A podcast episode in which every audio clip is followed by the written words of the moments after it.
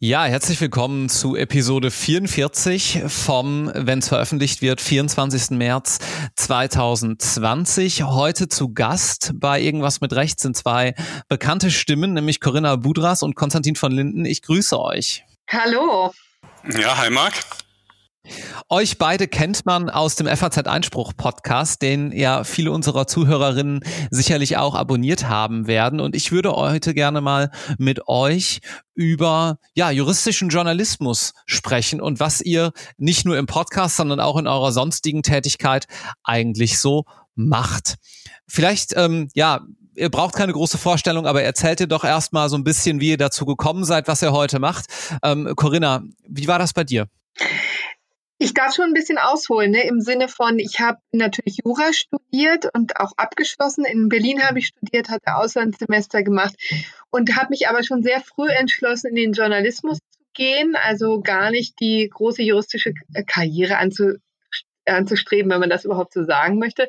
Ich bin dann auf die Berliner Journalistenschule gegangen und war pünktlich fertig, als die erste Medienkrise ähm, stattfand, nämlich 2003 und die ganzen Medienhäuser in Deutschland nicht so sehr ähm, anstellten, sondern eher die Leute rauswarfen. Deswegen bin ich, habe ich eine Abbiegung gemacht in den amerikanischen Journalismus zu Bloomberg News. Mhm.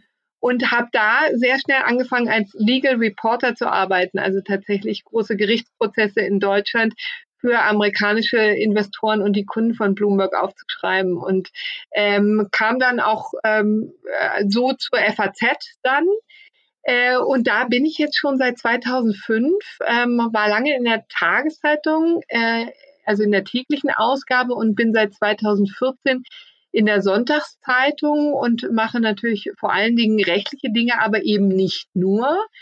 Äh, und ja, seit nunmehr zwei Jahren machen Konstantin und ich zusammen den FAZ Einspruch Podcast und quatschen jede Woche so über rechtliche Themen, die uns bewegen und von denen wir meinen, dass die Leute, Juristen und Nichtjuristen, ähm, sie kennen sollten. Ähm, ja, bei mir war das auch ein längerer und ein bisschen verschlungener Weg. Also ich ähm, habe ehrlich gesagt lange Zeit, äh, auch noch während des Studiums, äh, nicht so wirklich gewusst, was ich überhaupt machen möchte. Ich habe immer diese Leute sehr beneidet, die irgendwie als kleine Kinder schon gesagt haben, ich will Feuerwehrmann werden und die dann tatsächlich Feuerwehrmann wurden und das einfach super fanden. So, ich habe mich da sehr viel schwerer mitgetan mit dieser Entscheidung.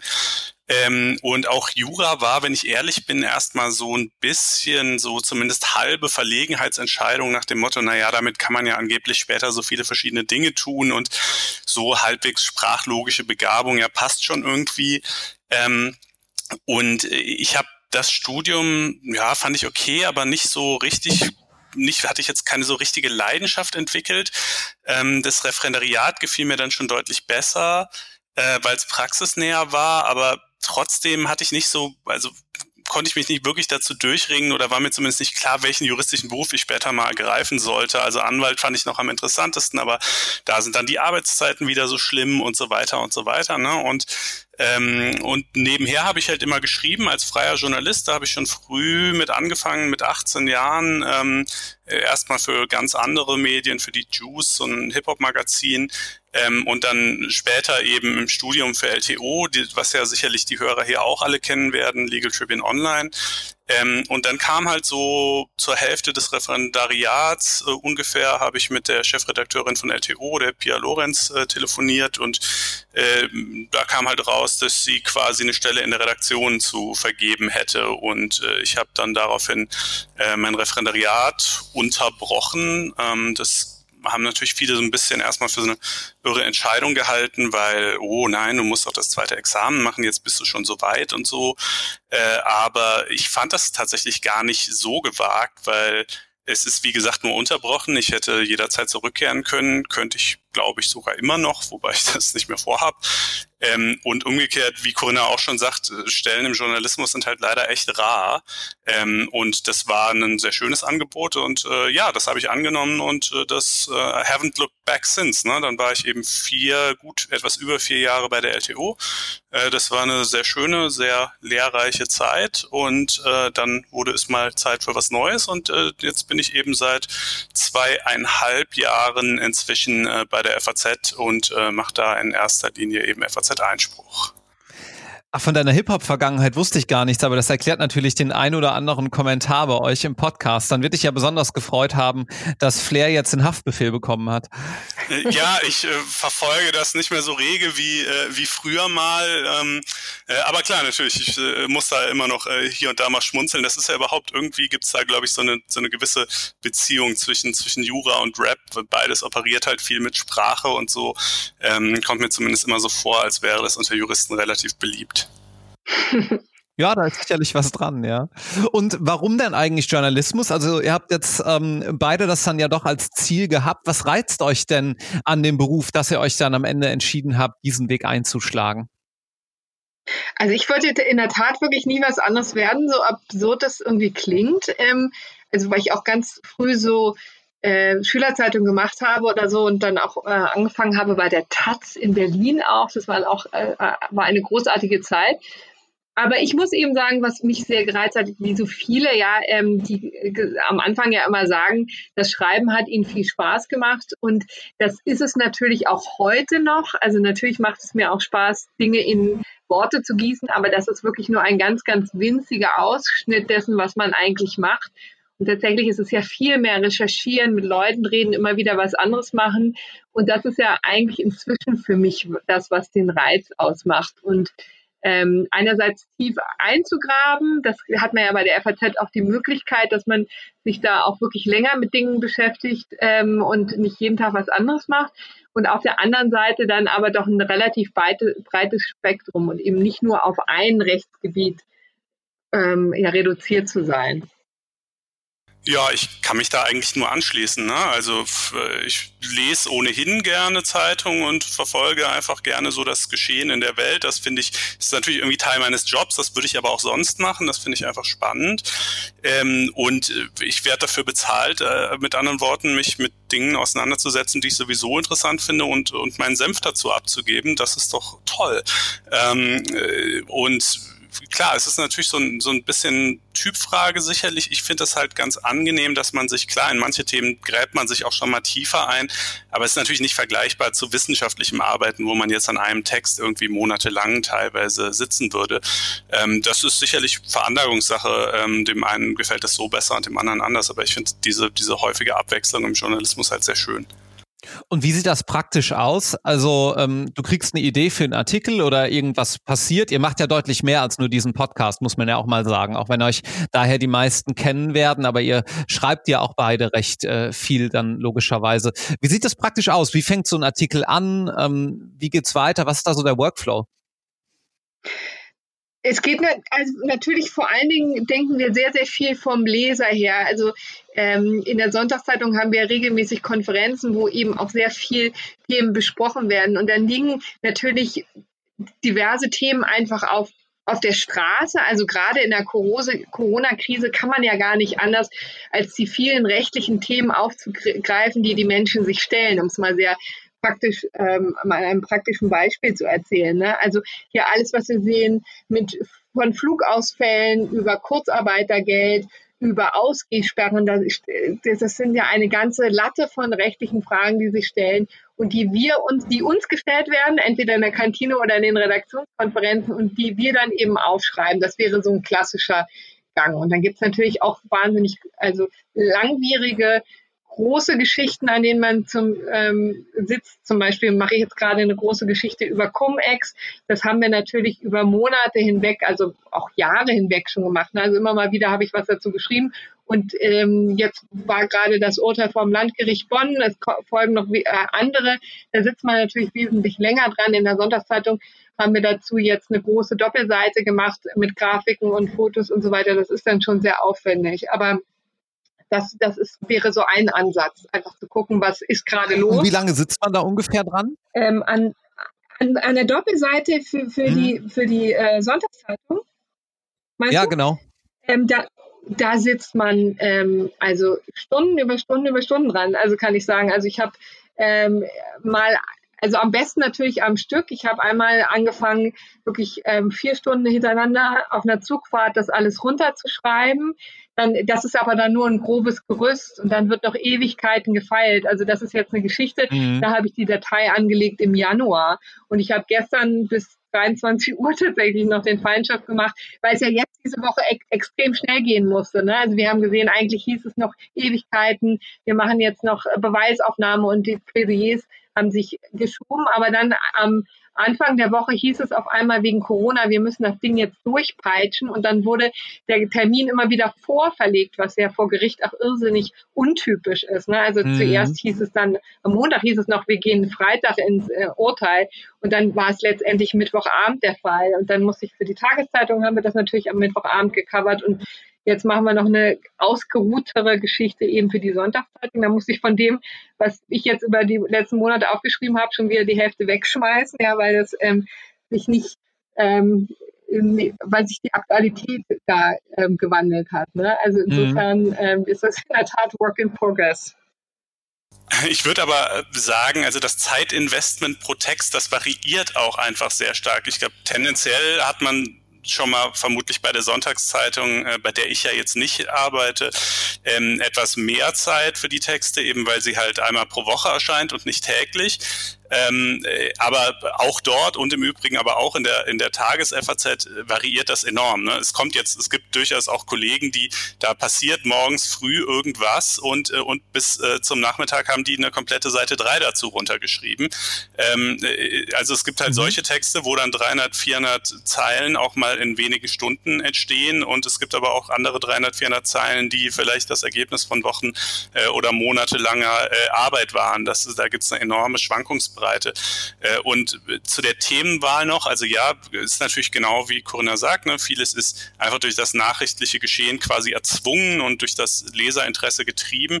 Äh, aber es ist das Schöne, gerade wenn man eben jetzt bei einem großen Medium wie der FAZ arbeitet, dass potenziell auch, also wo es quasi jedes Ressort auch vertreten ist, äh, ist natürlich, dass man, wenn man jetzt für sich persönlich irgendein Thema entdeckt, äh, was man spannend findet, was sich jetzt aber gerade vielleicht nicht so aufdrängt, äh, man immer die Möglichkeit hat, auch zu einem anderen Ressort mal hinzugehen und zu sagen, hört mal, ähm, diese vielleicht zunächst etwas abseitig klingende Geschichte äh, würde ich gerne mal für euch aufschreiben und in der Regel, wenn man das irgendwie gut darstellen kann und, und sich die Mühe machen möchte, dann, dann äh, ist das auch kein Problem.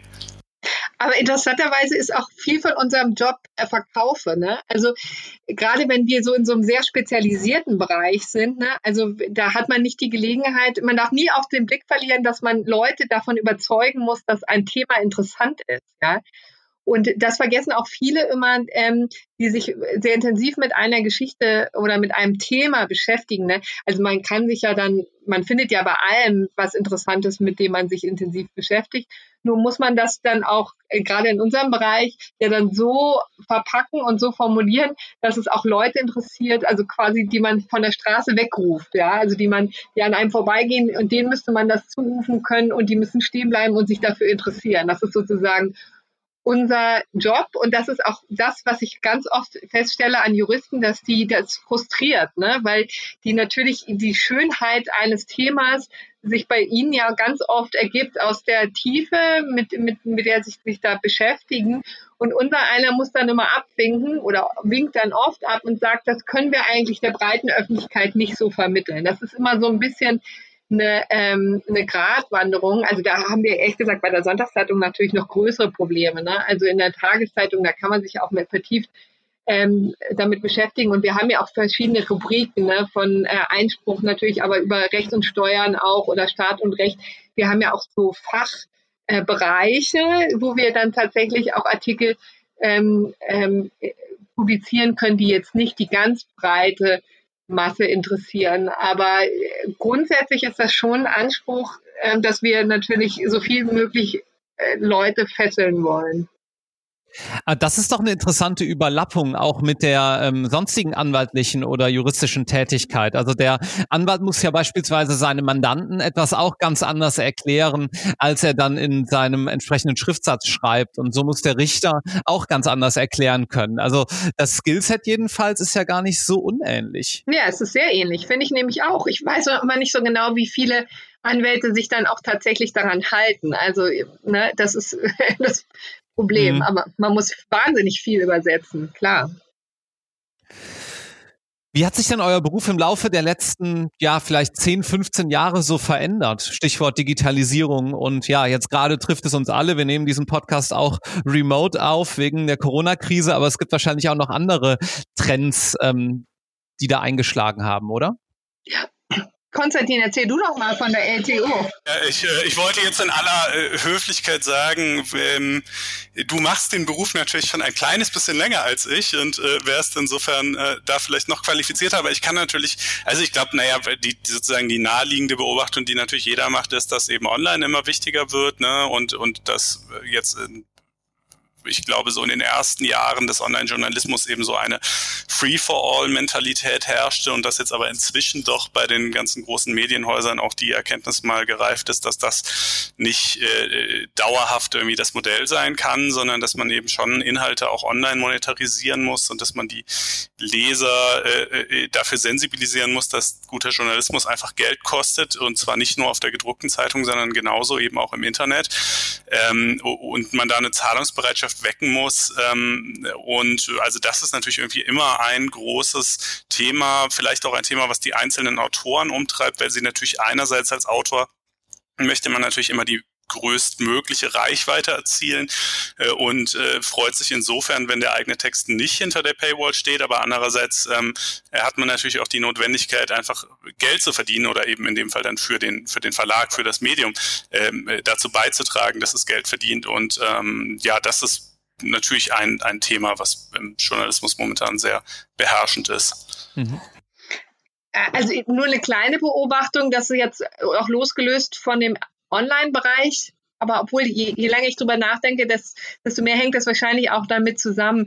Ich finde, also die FAZ war ja lange Zeit auch wirklich einfach noch so eine kleine Welt für sich, wo eigene Regeln herrschten und wo man auch sehr, sehr viel Freiraum hatte. Also gerade was das äh, anlangte, in die Tiefe zu gehen, auch komplizierte Sachverhalte nicht zu scheuen. Ich finde, das gibt, gibt es immer noch, aber wir sind viel, viel mehr ähm, noch auch lesergetrieben. Also dieses diese Übersetzungsarbeit, finde ich, hat in den letzten fünf bis zehn Jahren nochmal erheblich zugenommen. Und das hat natürlich auch mit dem Online-Journalismus zu tun, weil man jetzt ja sehr viel genauer messen kann, welche Texte eigentlich funktionieren. Ne? Früher hat man ja ehrlich gesagt in so ein schwarzes Loch reingeschrieben und dann hat, haben die Abozahlen gestimmt und die Anzeigen kamen auch rein und deswegen hat es niemand genau überprüft. Aber jetzt haben wir ja so einen ganz peniblen Überprüfungsmechanismus, von dem man ja auch nicht genau weiß, ob er alles abdeckt, aber einfach die, die Tatsache, dass wir messen können, wie viel ähm, Texte gelesen und geklickt werden und wie lange Leute da drin verweilen und was sie genau interessiert, hat den Journalismus schon wirklich sehr, sehr verändert. Auch sehr viel näher, glaube ich, an den Leser ähm, gerückt.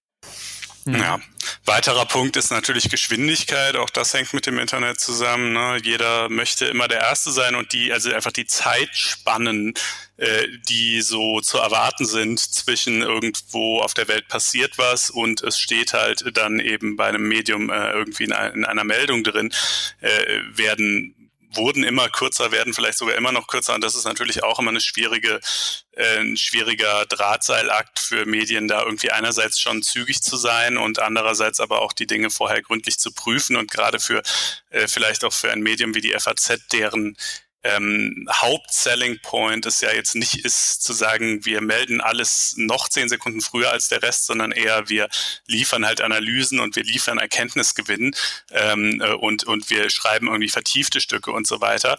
Ähm, aber auch die müssen natürlich jetzt eben im, im Internetzeitalter möglichst schnell kommen. Ja, die, die müssen dann nicht zehn Sekunden später kommen, aber halt am besten auch eine Stunde später oder so.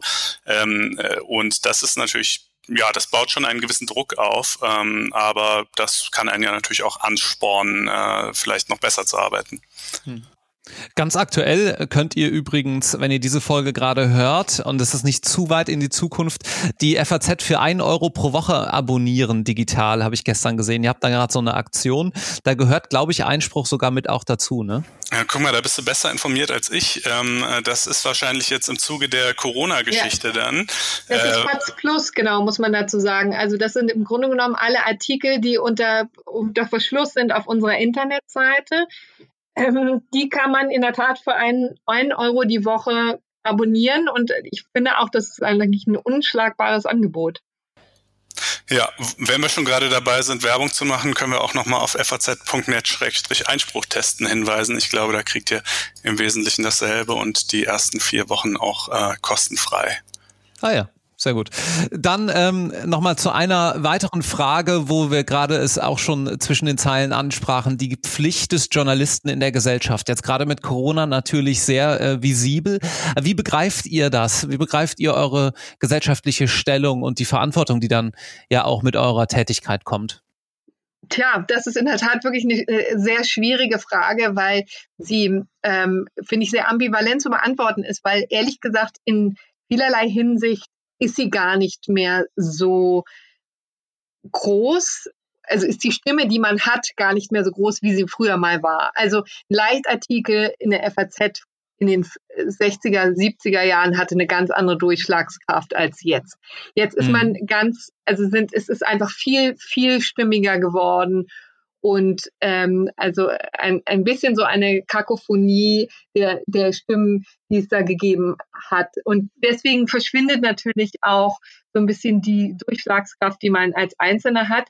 Natürlich auf der anderen Seite auch die Verantwortung. Aber nichtsdestotrotz ähm, finde ich, ist es ähm, insofern ganz, ganz, also steigt dann der Anspruch wieder, weil man ganz häufig ja so eine so ein Gleich Klang hat in einigen Themen. Ich würde wirklich nicht sagen, also Stichwort Mainstream Media würde ich jetzt irgendwie gar nicht sagen, dass das wirklich durchgängig der Fall ist, sondern aber es gibt so einzelne Themen, wo sich so eine gewisse Mehrheitsmeinung anbietet und oder durchgesetzt wird. Und das ist ganz, ganz schwierig, dann da dagegen zu halten. Und ich finde, das muss man aber auch tun. Also man sollte immer, dazu gehört auch übrigens viel mehr Mut wahrscheinlich als früher, dass man dann sagt, also hier sehe ich das aber gerade anders und ist nicht auch dieses und jenes bedenkenswert, ja.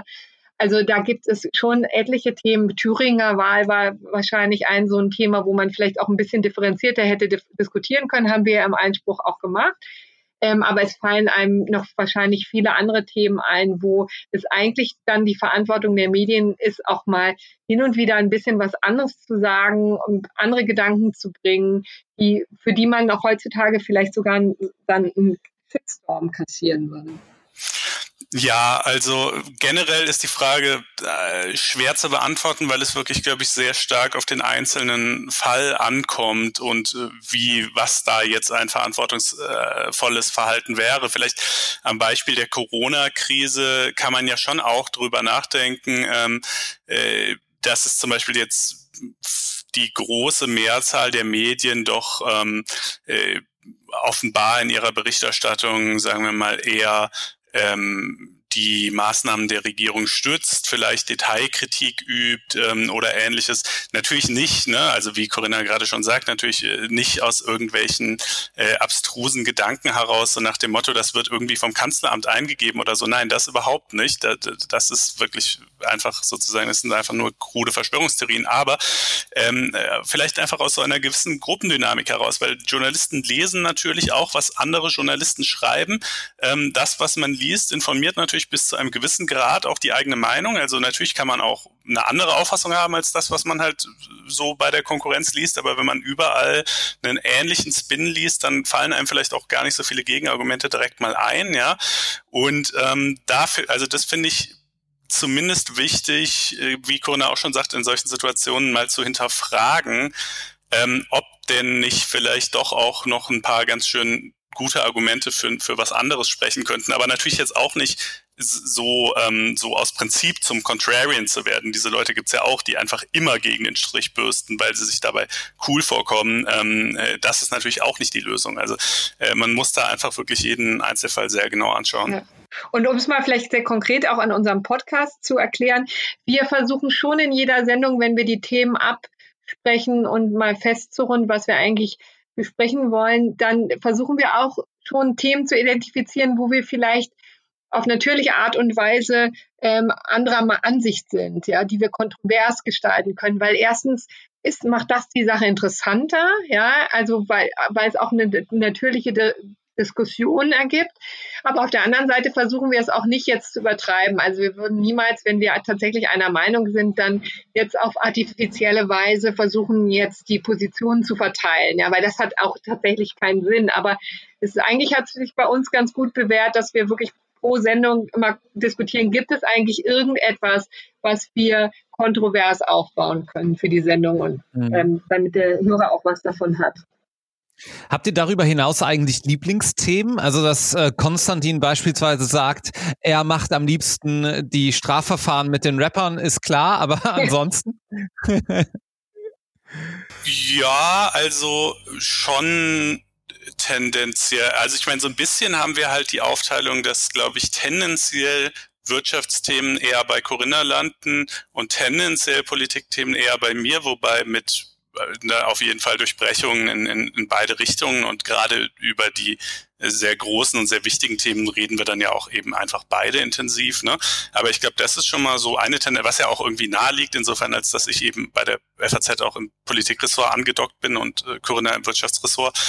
Ähm, und dann hat darüber hinaus, über diese Grobaufteilung, hat dann sicherlich jeder äh, einfach so einzelne ähm, Unterthemen, die ihn aus welchen Gründen auch immer, oft auch einfach eben aus persönlichem Interesse äh, besonders nahe liegen. Also bei mir ist das einerseits Datenschutz, weil ich ihn so übertrieben finde, ähm, oder andererseits der öffentlich-rechtliche Rundfunk, weil ich finde, dass damals was im Argen liegt oder so.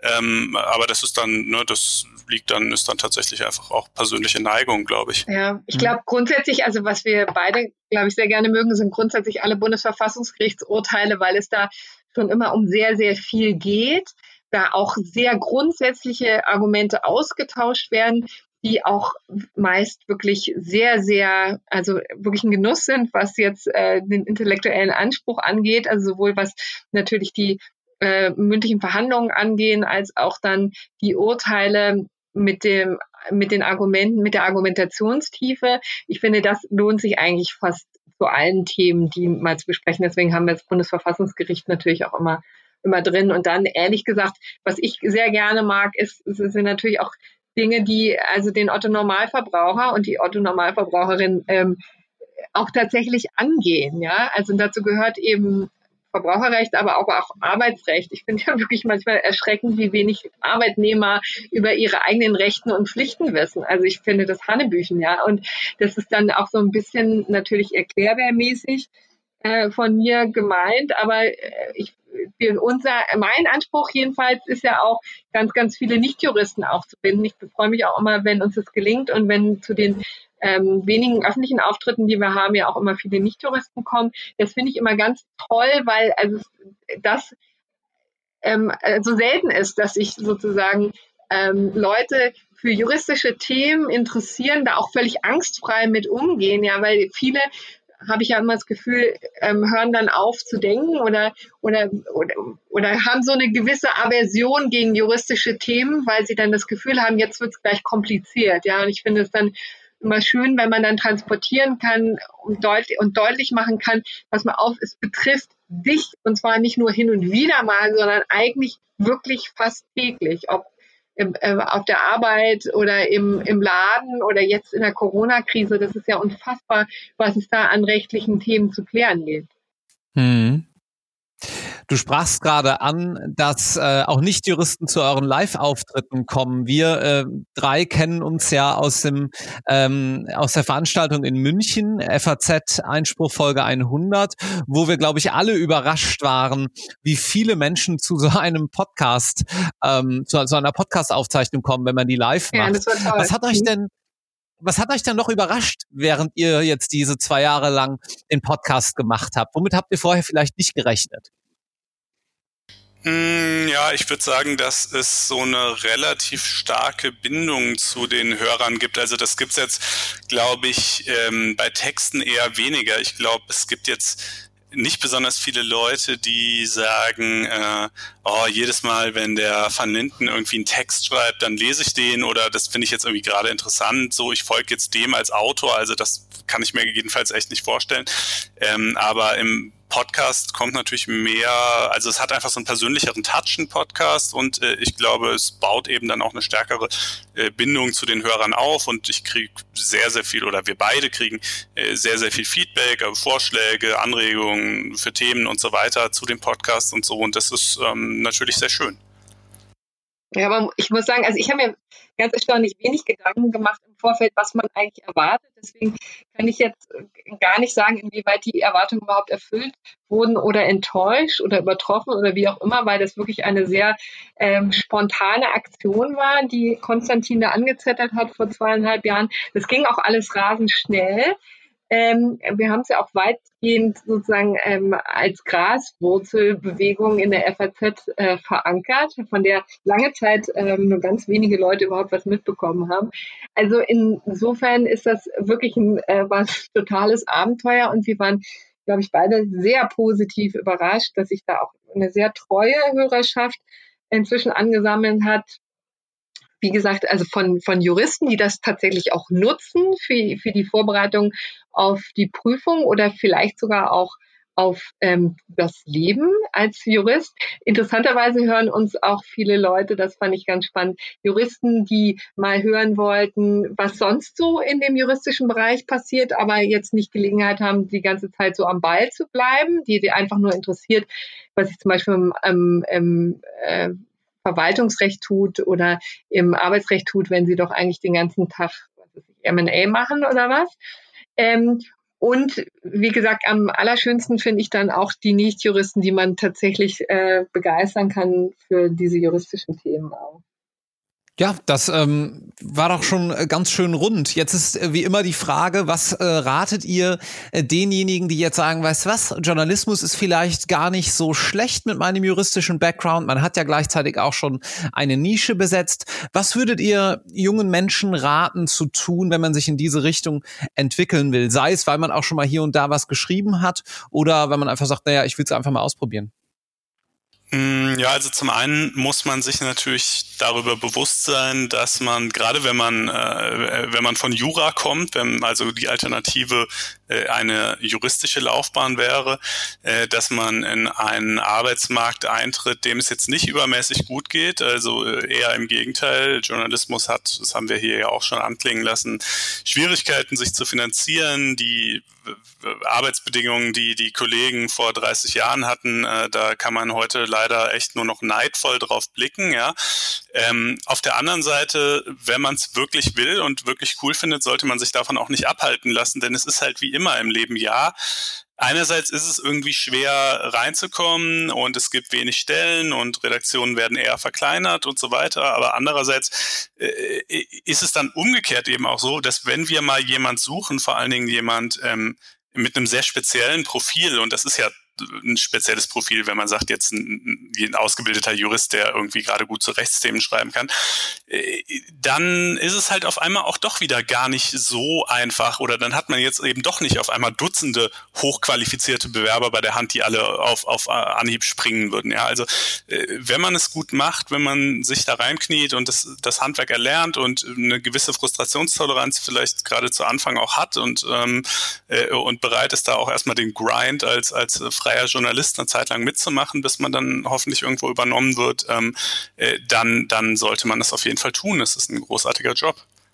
Ja, also ich finde wirklich, dass äh, man das auch nicht unterschätzen sollte, was es da für Möglichkeiten gibt für Juristen, weil es gibt doch, also der Nachwuchs in diesem Bereich ist wirklich dünn und ähm, und vor allen Dingen Leute, die dann auch ähm, juristisch tatsächlich äh, publizieren wollen, also sich tatsächlich dann auch für juristische Themen ähm, ähm, begeistern können und auch daran bleiben. Weil es gibt natürlich ein paar Juristen, also oder einige enttäuschte Juristen, die dann irgendwie mit dem Thema auch gar nichts mehr zu tun haben wollen und, und dann natürlich in politischen Journalismus ähm, und so weiter gehen. Also das ähm, das gibt es schon, aber Leute, die dann äh, einerseits juristische Ahnung haben, aber auch wirklich keine Angst davor haben, runterzubrechen und das Leuten zu erklären, die damit nicht den ganzen Tag umgehen, gibt es doch wirklich ganz erstaunlich wenig. Deswegen würde ich wirklich auch dafür, also gar nicht dazu abraten, äh, diesen Weg zu verfolgen.